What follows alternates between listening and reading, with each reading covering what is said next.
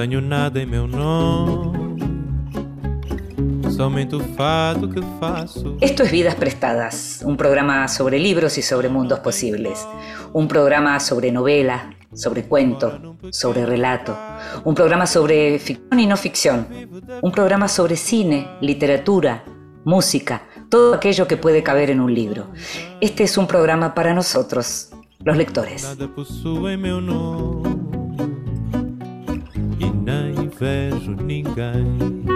Y a los lectores nos gusta leer estando solos, solos con nosotros, con nuestras lecturas, pero también a veces nos gusta que nos lea.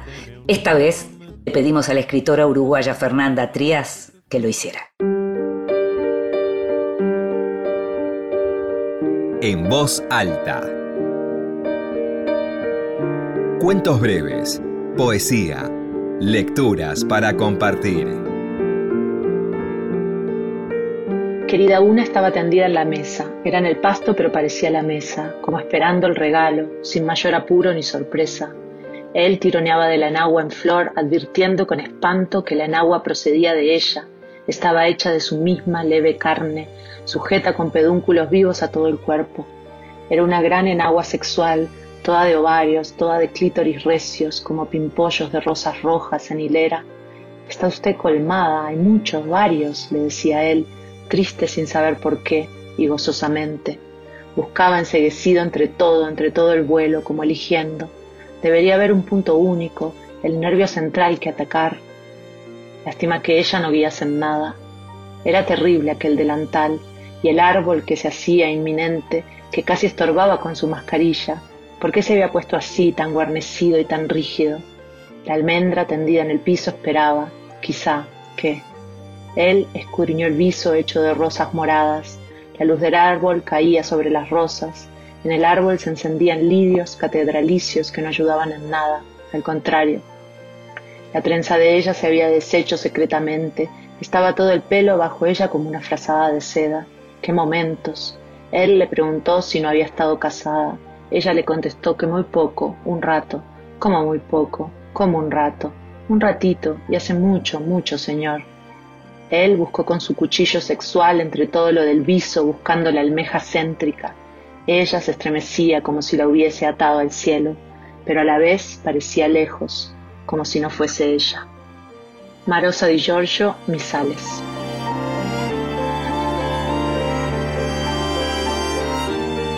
Y escuchábamos a Fernanda Trías leyendo a la gran Marosa di Giorgio. El último libro de Fernanda es Mugre Rosa. Vidas prestadas. En la noche de la radio pública.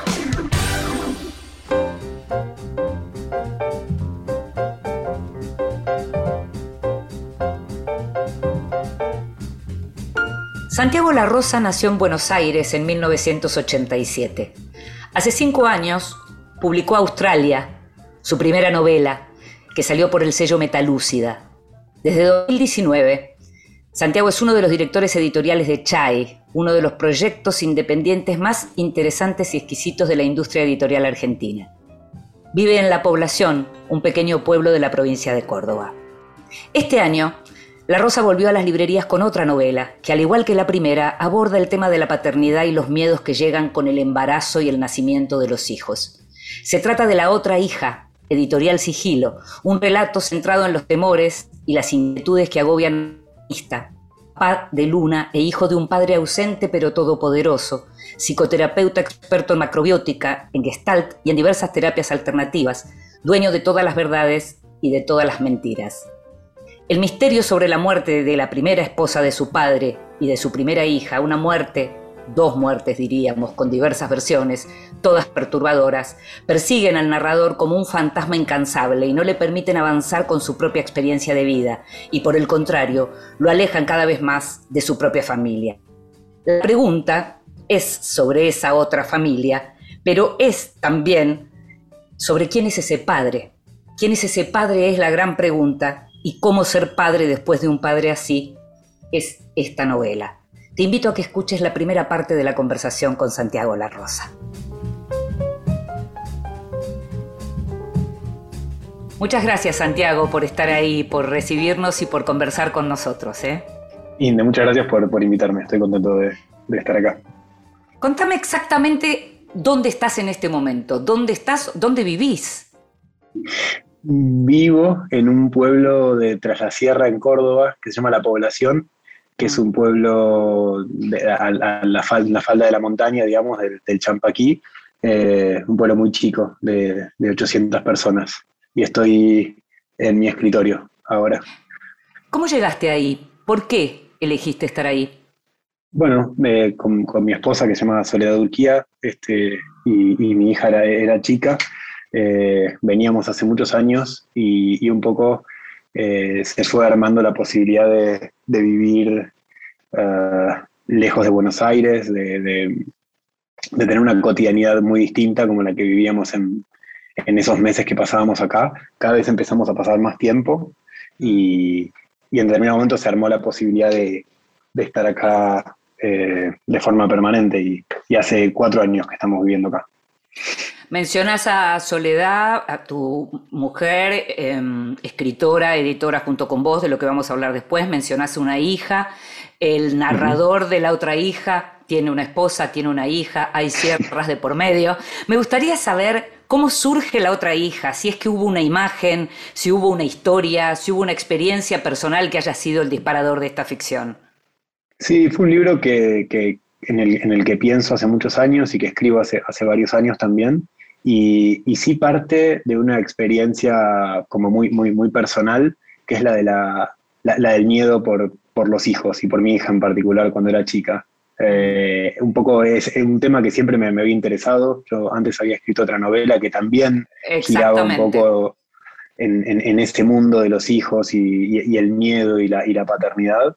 Em, pero en el caso de la otra hija era, e, e, era ese el, gran disparador, un poco esta experiencia personal y por otro algunas lecturas que, a, las que vuelvo siempre y que de algún modo fueron armando un, sistema para mí eh, de padres este, cuidando o tratando de cuidar a sus hijos. Em, hay, hay, una novela que es, bueno, Desgracia de Coetzee, que, que es una novela a la que vuelvo siempre. Tremenda, tremenda. Este, y, en esa línea también está Pastoral Americana, que es otra, novela tremendísima. Son dos de mis grandes, son dos de mis grandes selecciones, si me preguntas así rápidamente cuáles son tus novelas, esas dos están ahí. Mira, bueno, para mí también son, son libros a los que vuelvo siempre. Y libros que me parece que, son sobre padres que, que, un poco no pueden y un poco tratan con, hijas que no terminan de entender, en tiempos que cambian y no terminan de comprender cómo, ubicarse, y fueron para mí grandes modelos, junto con una novela que es muy distinta, que es La carretera de Cormac McCarthy, eh, que tiene un escenario distópico, pero también estos padres de, de las ficciones que a mí me gustan, que intentan cuidar a sus hijos, que intentan entender el mundo, que intentan legarles algo. Todas esas fueron eh, grandes eh, como influencias literarias para mí a la hora de tratar de, escribir esto. Hay algo que me hizo acordar que ya es una madre de la que te voy a hablar y que tiene que ver con un hijo que no comprende, que es el quinto hijo de Doris Lessing, que es otra cosa, pero que también en el personaje de Luna, por lo menos al comienzo, y como la mirada es la mirada del padre y, el extrañamiento es el extrañamiento de ese padre, esa idea de tener un hijo que uno no domina, que uno no controla, mm. me hizo acordar también bastante al quinto hijo que si, que si no la leíste, te sugiero que te la notes, porque es, una novela increíble. Wow, la acabo de anotar. Em, estamos hablando de lo que tiene que ver con qué es un padre, porque uno en principio, si tuviera que, pensar en una frase que tiene que ver con tu novela, la idea es qué es un padre, ¿no? Y es como una pregunta por la existencia, por el origen, porque al mismo tiempo no todos somos padres, pero todos tuvimos uno, lo hayamos conocido o no, ¿no? Mm, totalmente. Sí, sí, me parecía que era que, era una pregunta universal, muy mm. universal, eh, y que por otro lado quería dar una respuesta particular, pero que pudiera resonar ahí. Digamos, es, una ficción, es una novela, eh, está planteada como, como tal, pero me gustaba esa posibilidad de que, de que, los personajes son muy, muy, muy particulares y, este padre que se construye es muy enigmático, pudiera resonar con ciertas experiencias de la paternidad, ¿no? Donde, donde me parece que los padres siempre un poco eh, son desconocidos para los hijos en, cierta dimensión. Eh, como, como si a veces eh, ser padre y tener un padre tuviera algo de, de impostura, ¿no? Eh, cuando uno es padre no es amigo, no es todos los otros roles o funciones que pueda cumplir en su vida, y me gustaba eso, ¿no? que, este padre tan oscuro que, se arma en la novela y tan inconocible, de algún modo resonara con lo que cualquier padre es cuando, cuando opera en su función. Eh, para sí, un hijo. Sí, sí, es eh, como, en ese sentido estoy completamente de acuerdo. Todo lo que tiene que ver con la idea de la paternidad o de la maternidad desde otro lugar, eh, ya sea, digamos, todo tipo de ficción que trata sobre eso, hay algo general de ese origen que nos toca a todos. O, lo mismo, digamos, tanto en este caso que tiene que ver con la idea de los temores por el nacimiento por el embarazo, digamos, como, la, como la muerte de los padres, ¿no? Hay algo ahí en donde es, completamente transversal. Sí, bueno, eh, para mí otra, otra influencia fundamental y que también son libros que leo mucho son toda la serie o, el género de la, la, muerte del padre. Claro, Todos esos libros donde los hijos tratan de dar cuenta de quiénes fueron esos hombres este, y descubren, eh, después de la falta de ese padre, bueno, que eran personajes mucho más complejos, con, otras aristas, con, otras dimensiones. Son libros que, a mí me encantan, que de hecho están nombrados muchos de ellos en, la novela, pero, pero es un género también casi para mí eh, inagotable en todas sus variantes. Ahí también pienso, por supuesto, en Patrimonio de Philip Roth, pero pienso también en Entre ellos de Richard Ford, ¿no? Total. son, son, libros increíbles también, esa idea de poder dar cuenta de la vida de esos padres. Ahora, en este caso estamos hablando de padres que efectivamente existieron, pero en el caso de la otra hija estamos hablando de padres de ficción, más allá de los modelos que pueda haber. Em, hay una frase que ese padre de ficción, el padre del padre narrador, digamos, el abuelo, de Luna, de esta nena, eh, en un momento dice una frase que es muy fuerte y que marca mucho la novela y es, ¿sabes lo que hay que trabajar para tener mm. un hijo? ¿Cómo surge esa mm. frase? ¿Y qué, hay detrás de esa frase para Santiago La Rosa, ya para el autor, no solo para el narrador de la novela? Sí, bueno, e, e, ese, fue un capítulo que, fue muchísimo trabajo, repitiendo ahí el término, este, pensar, porque me gustaba esto de que, como, como nombrábamos recién los padres de, este género literario, eh, siempre son un poco una fachada y siempre hay un trabajo detrás de esa fachada en, ser padre, en ser proveedor. Y me, me, gustaba que el narrador todo el tiempo eh, tenía tensiones con otras dimensiones de su, de su masculinidad, de su ser, de su pareja, eh, y tenía que de algún modo este, esconderlas o taparlas para poder cuidar de esta hija. Eh, me gustaba eso, ¿no? Cómo, tiene algo de, trabajo consciente, de todo lo que hay que dejar de lado para ser padre. Eso es lo que le dice este padre igual tan, tan, tan oscuro y tan complejo. Pero me gustaba que, esa frase eh, tuviera algo de cierto, tuviera algo de trucho, tuviera algo de, eh, de, un mandato terrible e imposible de cumplir. Es una frase que le dice el, padre del narrador cuando se entera que, que su hijo va a ser padre. Ese es como el, legado casi que le, le da, o uno de los legados que le da. Em, me gustaba eso. Algo que, me, que, se puede ver a, a, través de la novela tiene que ver con esta idea de qué pasa porque hay otra frase que dice otro personaje, porque en la novela hay una reconstrucción de la vida de ese padre, ¿no? De ese, de ese abuelo de Luna, el padre del narrador. Hay una reconstrucción y hay una frase que dice otro personaje que es, cuando no sabes de dónde viene la amenaza, vivís para el otro que acecha. Eh, y esa frase también te hace ver al personaje de, este, del padre del narrador con una pregunta, que es, ¿cómo se hace cuando uno sabe que la amenaza viene justamente del lado de aquel que debió cuidarte y mm. debió quererte más que nadie, ¿no? Me parece que eso mm. es como muy central en esta novela. Mm, totalmente. Sí, sí, porque, porque hay otra, ahora estoy, la, la, parafraseo un poco de memoria, pero era otro de los temas que me interesaba, que era cómo se le da a los hijos a lo que no se tuvo. Eso. ¿no? Que es, que es una pregunta para el narrador permanentemente en el libro. Entonces, cuando, cuando, cuando, la propia paternidad que, que, le presentaban era tan, era tan, tan esquiva y tan dura y tan misteriosa y tan perturbadora, ¿cómo podía ser algo distinto él? Em, y, que, y que también ahí me parece que el juego, si bien en la narración está, está un poco llevado al extremo, me parece que es una pregunta intergeneracional de siempre. Totalmente. porque cada generación tiene que lidiar con coordenadas muy distintas de, de, qué es ser padre este, respecto a lo, a lo, que vivió como hijo. Entonces me gustaba mucho esa, esa doble dimensión, ¿no? Como mm. cuando no hay nada de lo que agarrarse, ¿qué se da? ¿Qué se transmite? Eh, y me parece que la novela juega... Ah, perdón. No, no, decime, decime. No, me parece que juega todo el tiempo con la idea de que al final eh, la paternidad es un poco un invento que cada uno tiene que hacer. Eh, de, cómo transitarla, de cómo cuidar, de cómo inventarse como padre.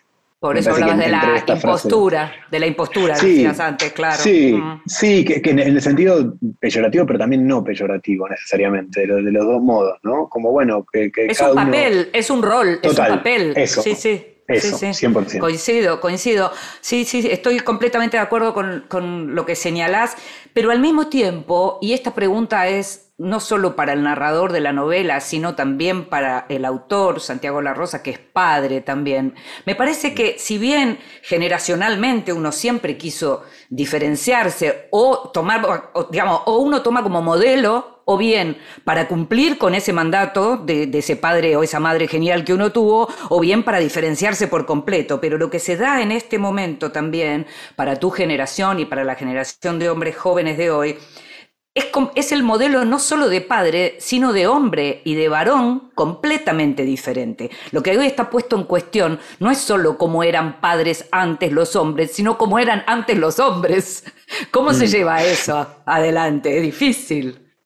Es muy difícil y me parece que, y la novela juega con eso, ¿no? Digo, como, ¿qué hacer sin certezas?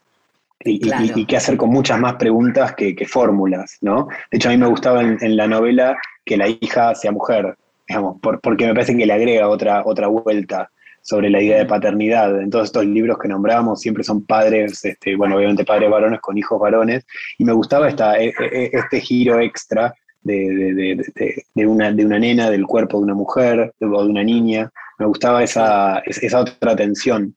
Eh, me parece que, con muchas menos eh, coordenadas predefinidas y preestablecidas, la dimensión de, del, ir, ir pensando todo el tiempo la paternidad es, mucho más urgente o está mucho más presente hoy que por ahí en generaciones anteriores.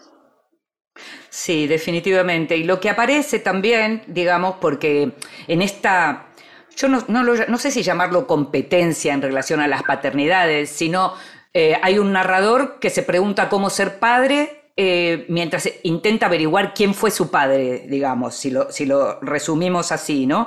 Y lo que aparece también es algo en términos competitivos en relación a la profesión, al oficio, al, trabajo con el que se gana la vida cada uno, ¿no? Un cuestionamiento muy grande desde el hijo eh, y desde lo que tiene que ver con la psicología o con el psicoanálisis, con aquello otro que es ese padre en donde siempre aparece la cosa, vos mencionabas la palabra trucha, pero aparece siempre la mm. cosa de la terapia alternativa, que tan mm. ligado a lo trucho está.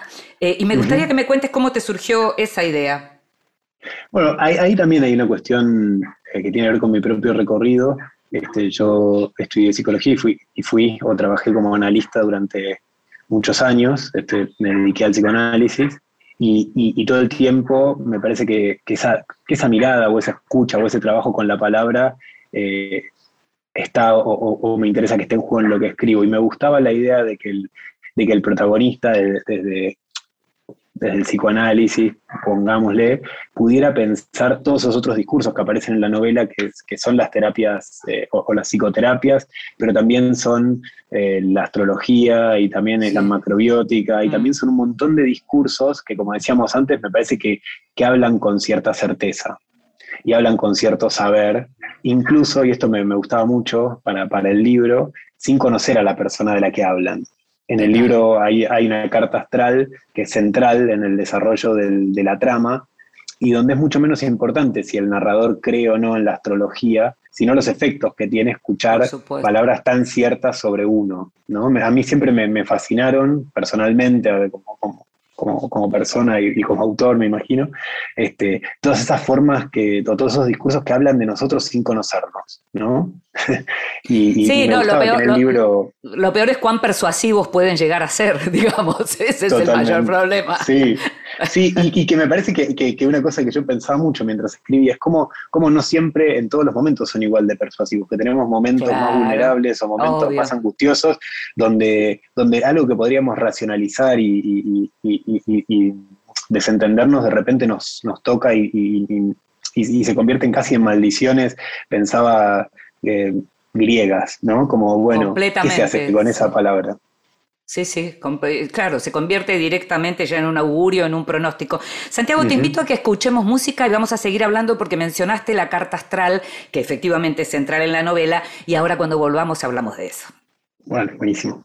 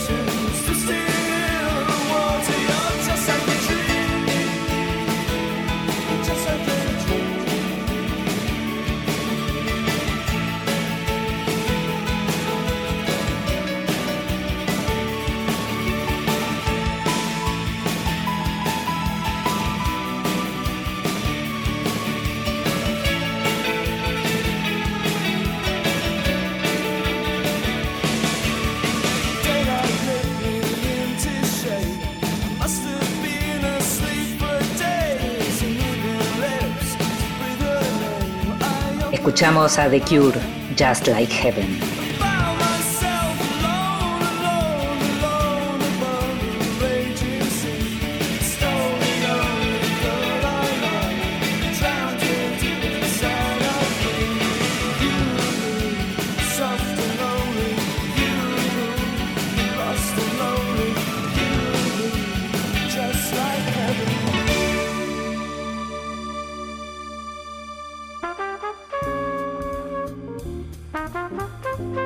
El extranjero.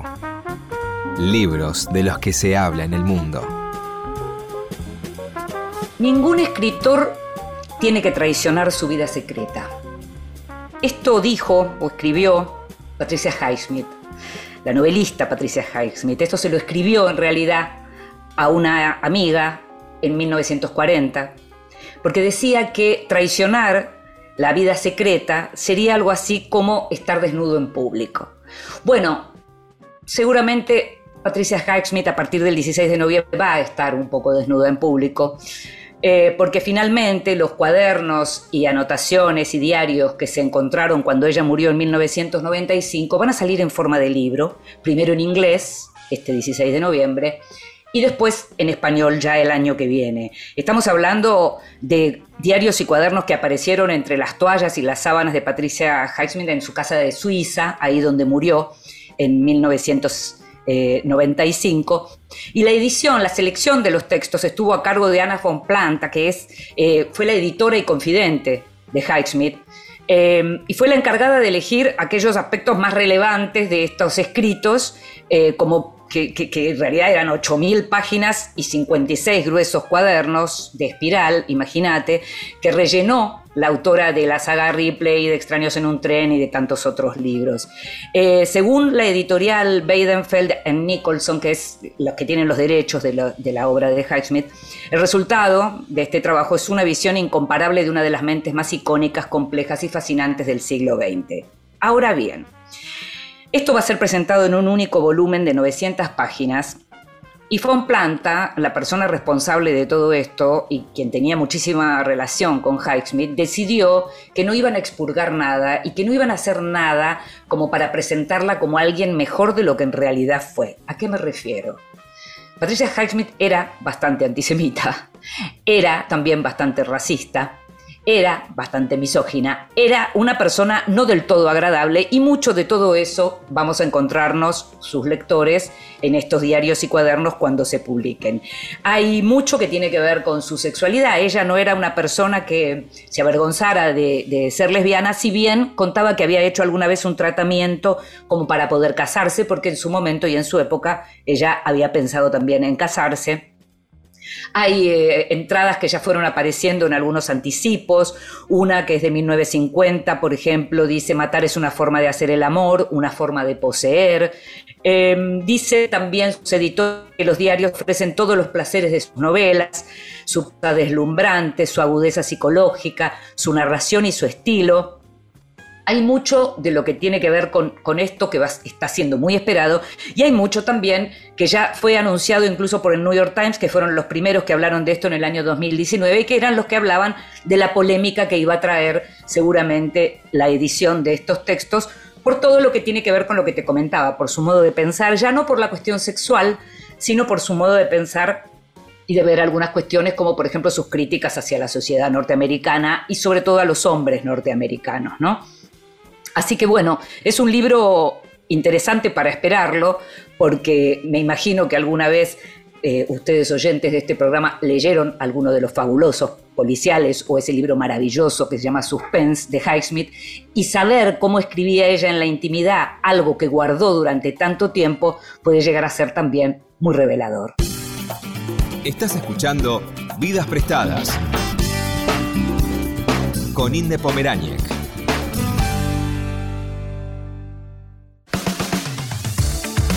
Continuamos en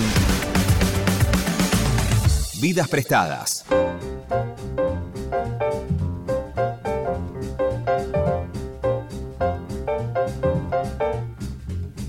Y seguimos en Vidas Prestadas, este programa sobre libros y sobre mundos posibles. Y estamos hablando con Santiago La Rosa, el autor de La otra hija, esta novela publicada por Sigilo. Recién Santiago mencionaba la carta astral. Es una carta astral que escribe justamente este abuelo tan misterioso, y en donde dice, por ejemplo, una carta astral que le regala a su propio hijo para que le dé a su propia hija, es decir, a su nieta, en donde le dice, los padres son el destino elegido por los hijos, eh, dice con su propia voz, por supuesto, y lo aclaro porque vas a ir demostrando un carácter cada vez más impulsivo, desbordado.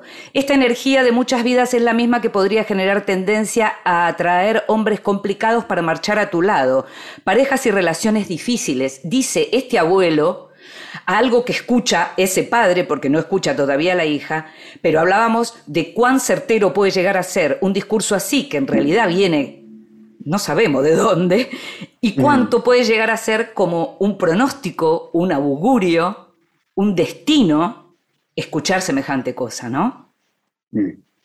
Sí, sí. Eh, me, parecía interesante eh, la idea del regalo que le hace el padre al, protagonista de la novela, que es una carta, que es una carta astral sobre una, sobre una bebé de pocos meses.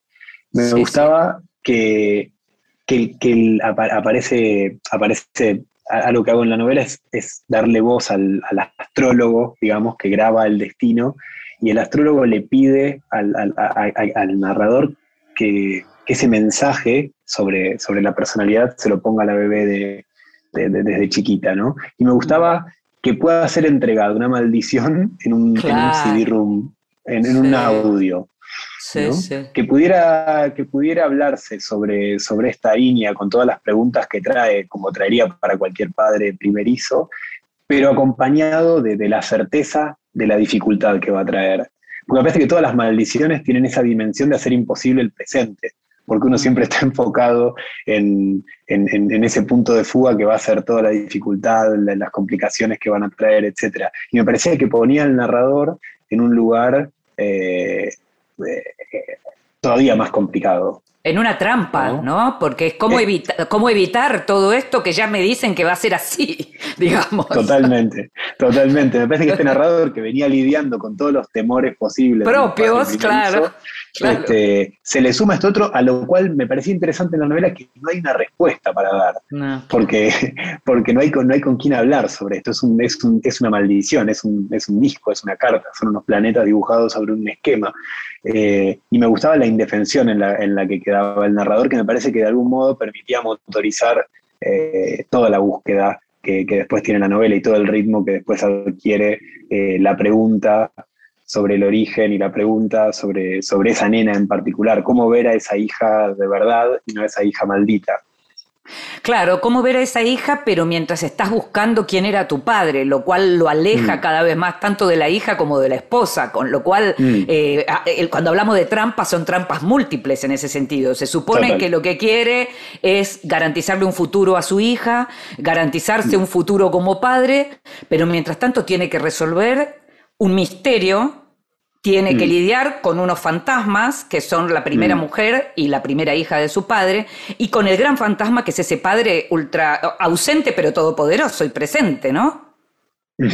Sí, sí, me parece que todos esos movimientos eh, eh, están en el libro, todas esas tensiones que un poco toman al, narrador y lo, y lo alejan, sí, está, está muy buena esa lectura, lo alejan del lugar donde, que construyó, paradójicamente, ¿no? Ese padre que está ausente pero tan presente, no, nunca, nunca le permite acceder a, o, le hace muy complicado el acceso a esa hija y esa familia que armó. Me parece que toda la novela tiene esta cuestión eh, de fondo, como, como si fuera un largo viaje para reencontrar su lugar. ¿no? Un viaje que un poco es hacia atrás, un poco es hacia, hay, hay algo de viaje. sí, sí, sí, mm. definitivamente. Hay algo así de como de un viaje, porque es un viaje interior, ¿no? Es un viaje interior y es un viaje al pasado y al mismo tiempo es un viaje al futuro previendo que ya me están diciendo, alguien que supuestamente me quiere mucho a mí y supuestamente quiere mucho a mi hija me está diciendo que el futuro de mi hija es horroroso. Es como, ¿no? Es tremendo. Totalmente. Eh, hay algo que me gusta que tiene que ver con las fotos eh, porque lo hace medio policial también, ¿no? Eh, ¿Dónde está hoy mi padre cuando aparece, cuando hay un distanciamiento ya entre ellos? Em, y hay un momento en la página 230, que ahora voy a encontrar aquí, que dice mm, algo así como, porque el padre le empieza a enviar fotos y hay como un misterio ¿Por qué le manda esa foto en particular, de ese lugar en particular, esa imagen en particular?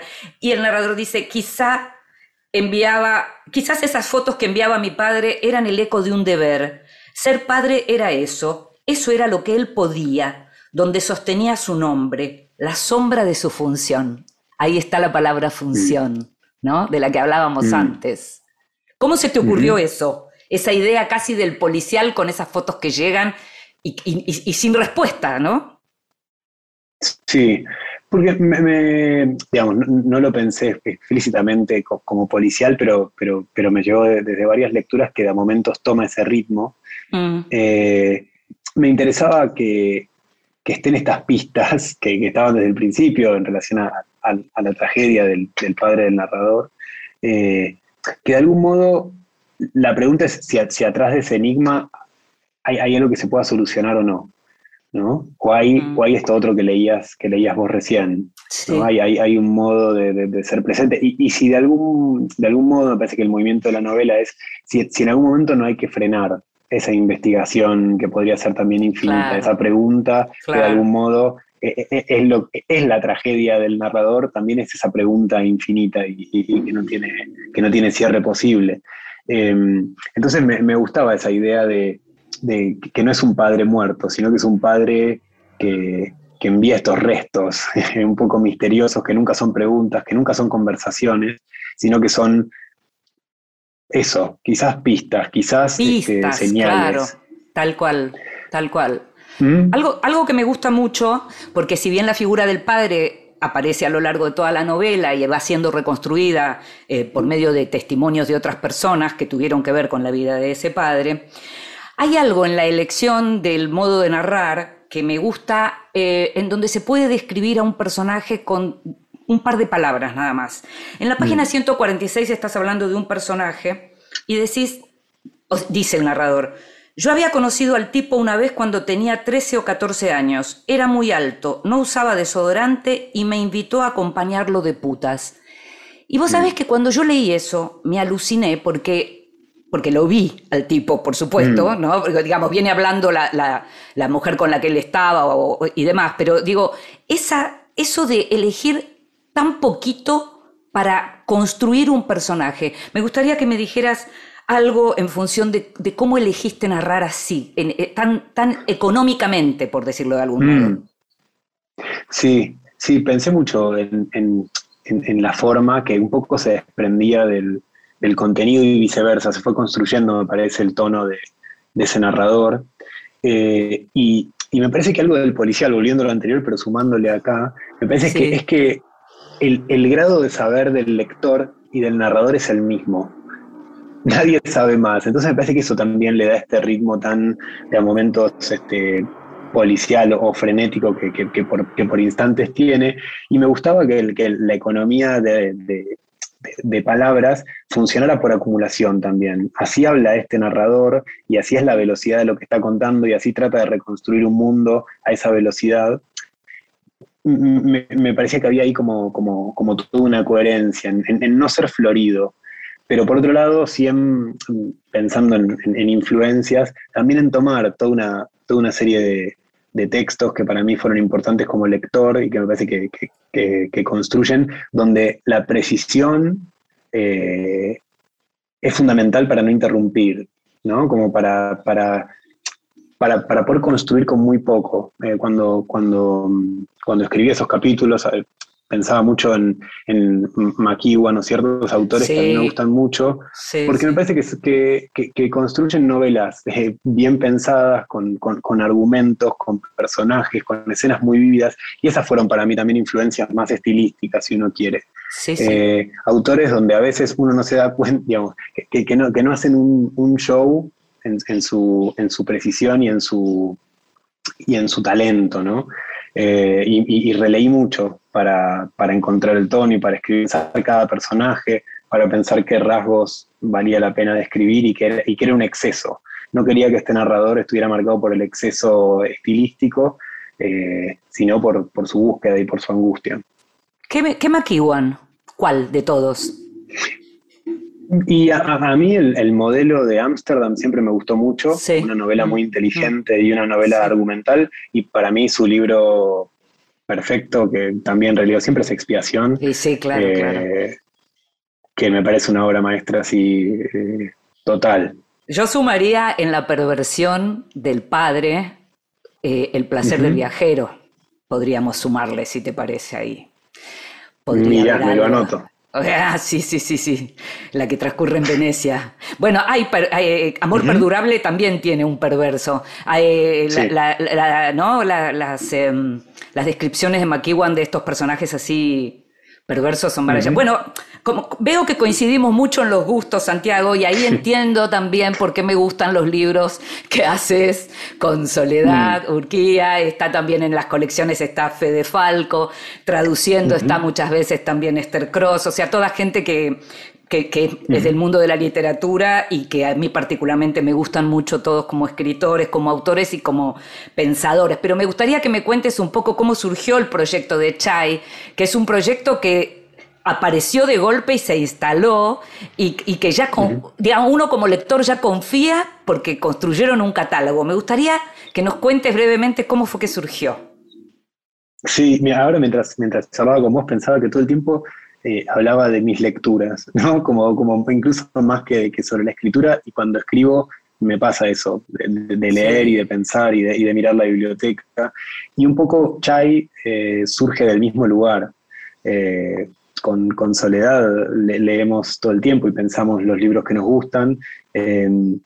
los dos leemos en, otros idiomas bastante. y, teníamos esta impresión de que primero de que nos queríamos dedicar a, presentar autores, que faltaba una editorial eh, de literatura contemporánea que, traduzca de calidad con, eh, este, y, que tenga esta idea de, un catálogo muy cuidado. Y la apuesta, me parece que, ahí fue, y me parece que eso tiene que ver con que se haya podido instalar la editorial, eh, no a nombres de autores, sino a libros, a obras. Eh, y me parece que, esa apuesta, que al principio podía parecer muy arriesgada, mm. eh, funciona en el, vínculo que se armó con los lectores. Eh, porque un poco todos los libros tienen algo. Nosotros siempre nos hacemos una pregunta muy fundamental que es si un libro vale la pena ser traducido. Claro. Mm. Y esa pregunta somos muy, somos muy exigentes, me parece, en ese lugar. porque eso es Y después pensamos mucho, vos la nombrabas a Esther, eh, pensamos mucho en quién podría ser el, él o la traductora para ese libro.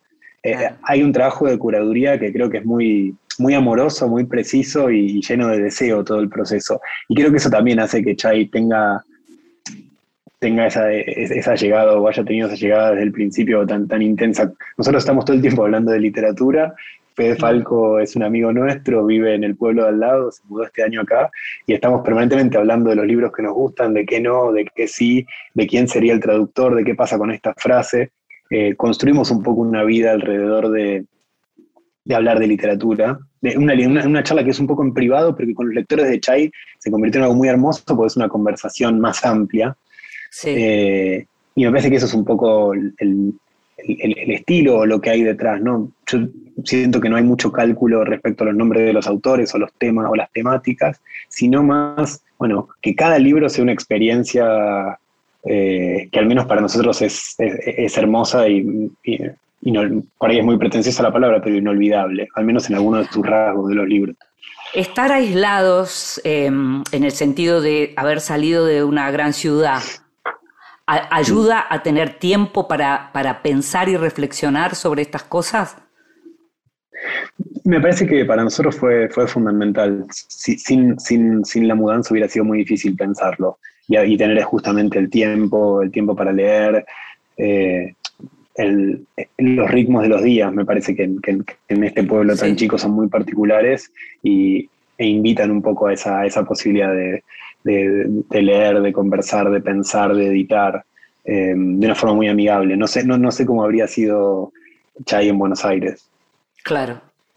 Bueno, te agradezco mucho, Santiago, que hayas estado con nosotros. Vuelvo a recomendar La otra hija, un libro que fue publicado por Sigilo, que también es una editorial que tiene un trabajo muy interesante en relación a la elección de los títulos que publica. Vuelvo a recomendar, decía, esta novela porque porque su lectura además lo que llevó y voy viendo es ese boca de boca en boca que es el que nos gusta para los libros, ¿no? O sea, quien lee La otra hija la recomienda y eso realmente es, es, para, celebrar y te felicito, Santiago. Así que muchísimas gracias.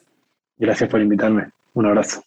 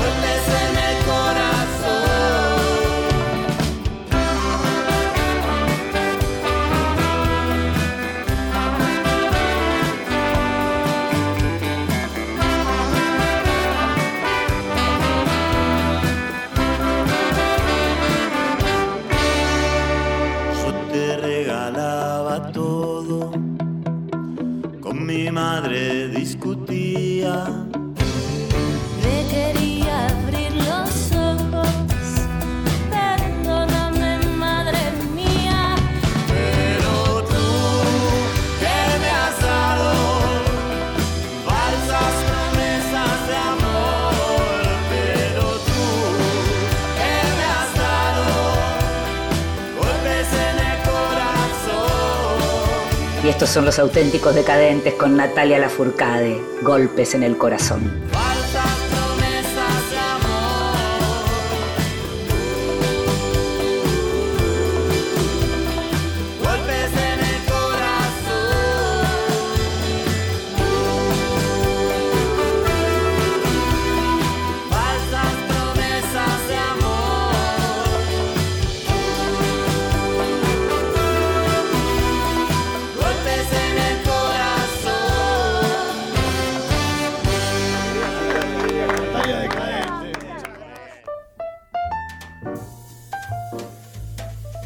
Te regalo un libro. Recomendaciones y sugerencias para tomar nota. Soy Mónica Müller. Cuando pienso en mi libro favorito, el que más quiero, el que más regalo, elijo El sistema periódico de Primo Levi. Es el libro que la Royal Institution eligió en 2006 como el mejor libro de ciencia jamás escrito, y eso es llamativo porque no es en absoluto un libro de ciencia. Primo Levi hace una descripción muy precisa de los elementos de la naturaleza, pero al relacionar cada uno con una historia de su vida crea combinaciones nuevas, como las que solo puede hacer un químico experto. Cada elemento que describe representa un amor o un fracaso o un recuerdo de la guerra. El sistema periódico vendría a ser una autobiografía química, si es que eso existe. Levi lo publicó en 1975, casi 30 años después de publicar Si esto es un hombre, ese libro terrible que empezó a escribir en su cabeza mientras todavía estaba prisionero en el campo de concentración nazi de Auschwitz. Siempre quise saber si Levi llegó a saber que era un escritor extraordinario o si hasta el final se consideró un químico que de a ratos escribía. Su objetividad para transmitir la experiencia del campo de concentración fue deliberada, él mismo lo dice, pero ya en ese primer texto su identidad de escritor aparece tan fuerte que se superpone al esfuerzo de ser austero y termina siendo literario y poético sin quererlo. Creo que por eso podemos soportar leerlo hasta el final. Amo cada libro de Primo Levi, su inteligencia, su ironía, su delicadeza melancólica, pero creo que sobre todo en el sistema periódico logró una síntesis preciosa de las dos caras de su alma. Y escuchábamos a Mónica Müller hablándonos del libro de Primo Levi. El último libro de Mónica, un libro de relatos, se llama Nada es para siempre y fue publicado por Planeta. Libros que sí. Títulos nuevos y no tan nuevos que son imperdibles. Viste que en esta sección hablamos de libros nuevos y no tan nuevos. En este caso, los dos que elegí son no tan nuevos. Uno de ellos, de hecho, bastante, bastante viejo, que es Río de las Congojas, de Libertad de Mitrópolos. Eh, pero que acaba de ser reeditado por Fondo de Cultura Económica. Es un libro clave de la literatura argentina. Eh, Libertad de Mitrópolos es esas autoras que una vez que la conoces no la olvidás, porque esta novela, una vez que la leíste no la olvidás, es la novela que cuenta la historia de María Muratore, amante de Garay, casada con Blas Acuña, que viaja justamente con la expedición de Garay para refundar Buenos Aires. María es una mujer muy fuerte, tiene un pasado tristísimo y de algún modo es como la representación de los excluidos. Uno eso lo va leyendo a lo largo del, tiempo, va releyendo lo que es ese personaje. Em, que llega, se va de Asunción y llega para vivir en Santa Fe y termina en la casa de Isabel Descalzo, una modista, y son Isabel Descalzo y su familia, su descendencia, quienes finalmente van a mantener vivo el mito de María Muratore. Em, en Río de las Congojas se dice, además, hablando de mitos, que María Muratore había, muere peleando como un varón disfrazada de hombre, peleando en la batalla. Eh, esta novela fue rescatada en la colección eh, Serie del Recién Venido que dirigía Ricardo Piglia.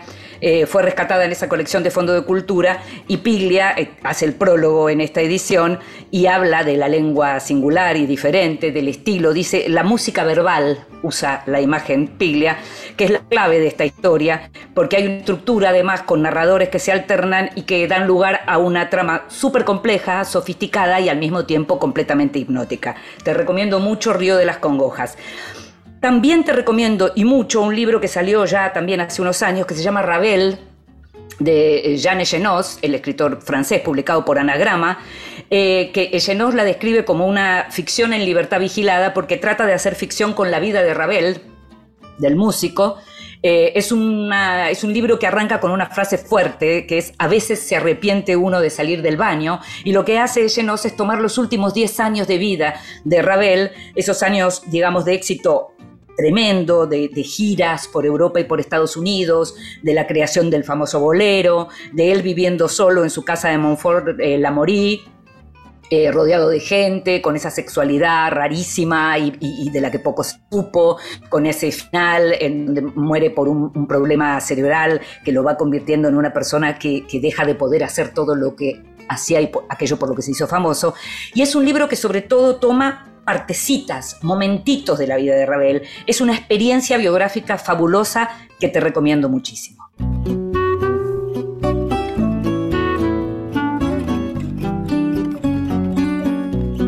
Y llegamos al final de este Vidas Prestadas que vas a poder escuchar cada vez que quieras en la página de la radio o en tu plataforma de podcast favorita. En la operación técnica estuvo Jorge Falcone, en la producción, consiguiendo todo y mucho más, como siempre, Gustavo Kogan. Me llamo Inde Pomeraniec. Nos estamos escuchando. Chao. Meu coração.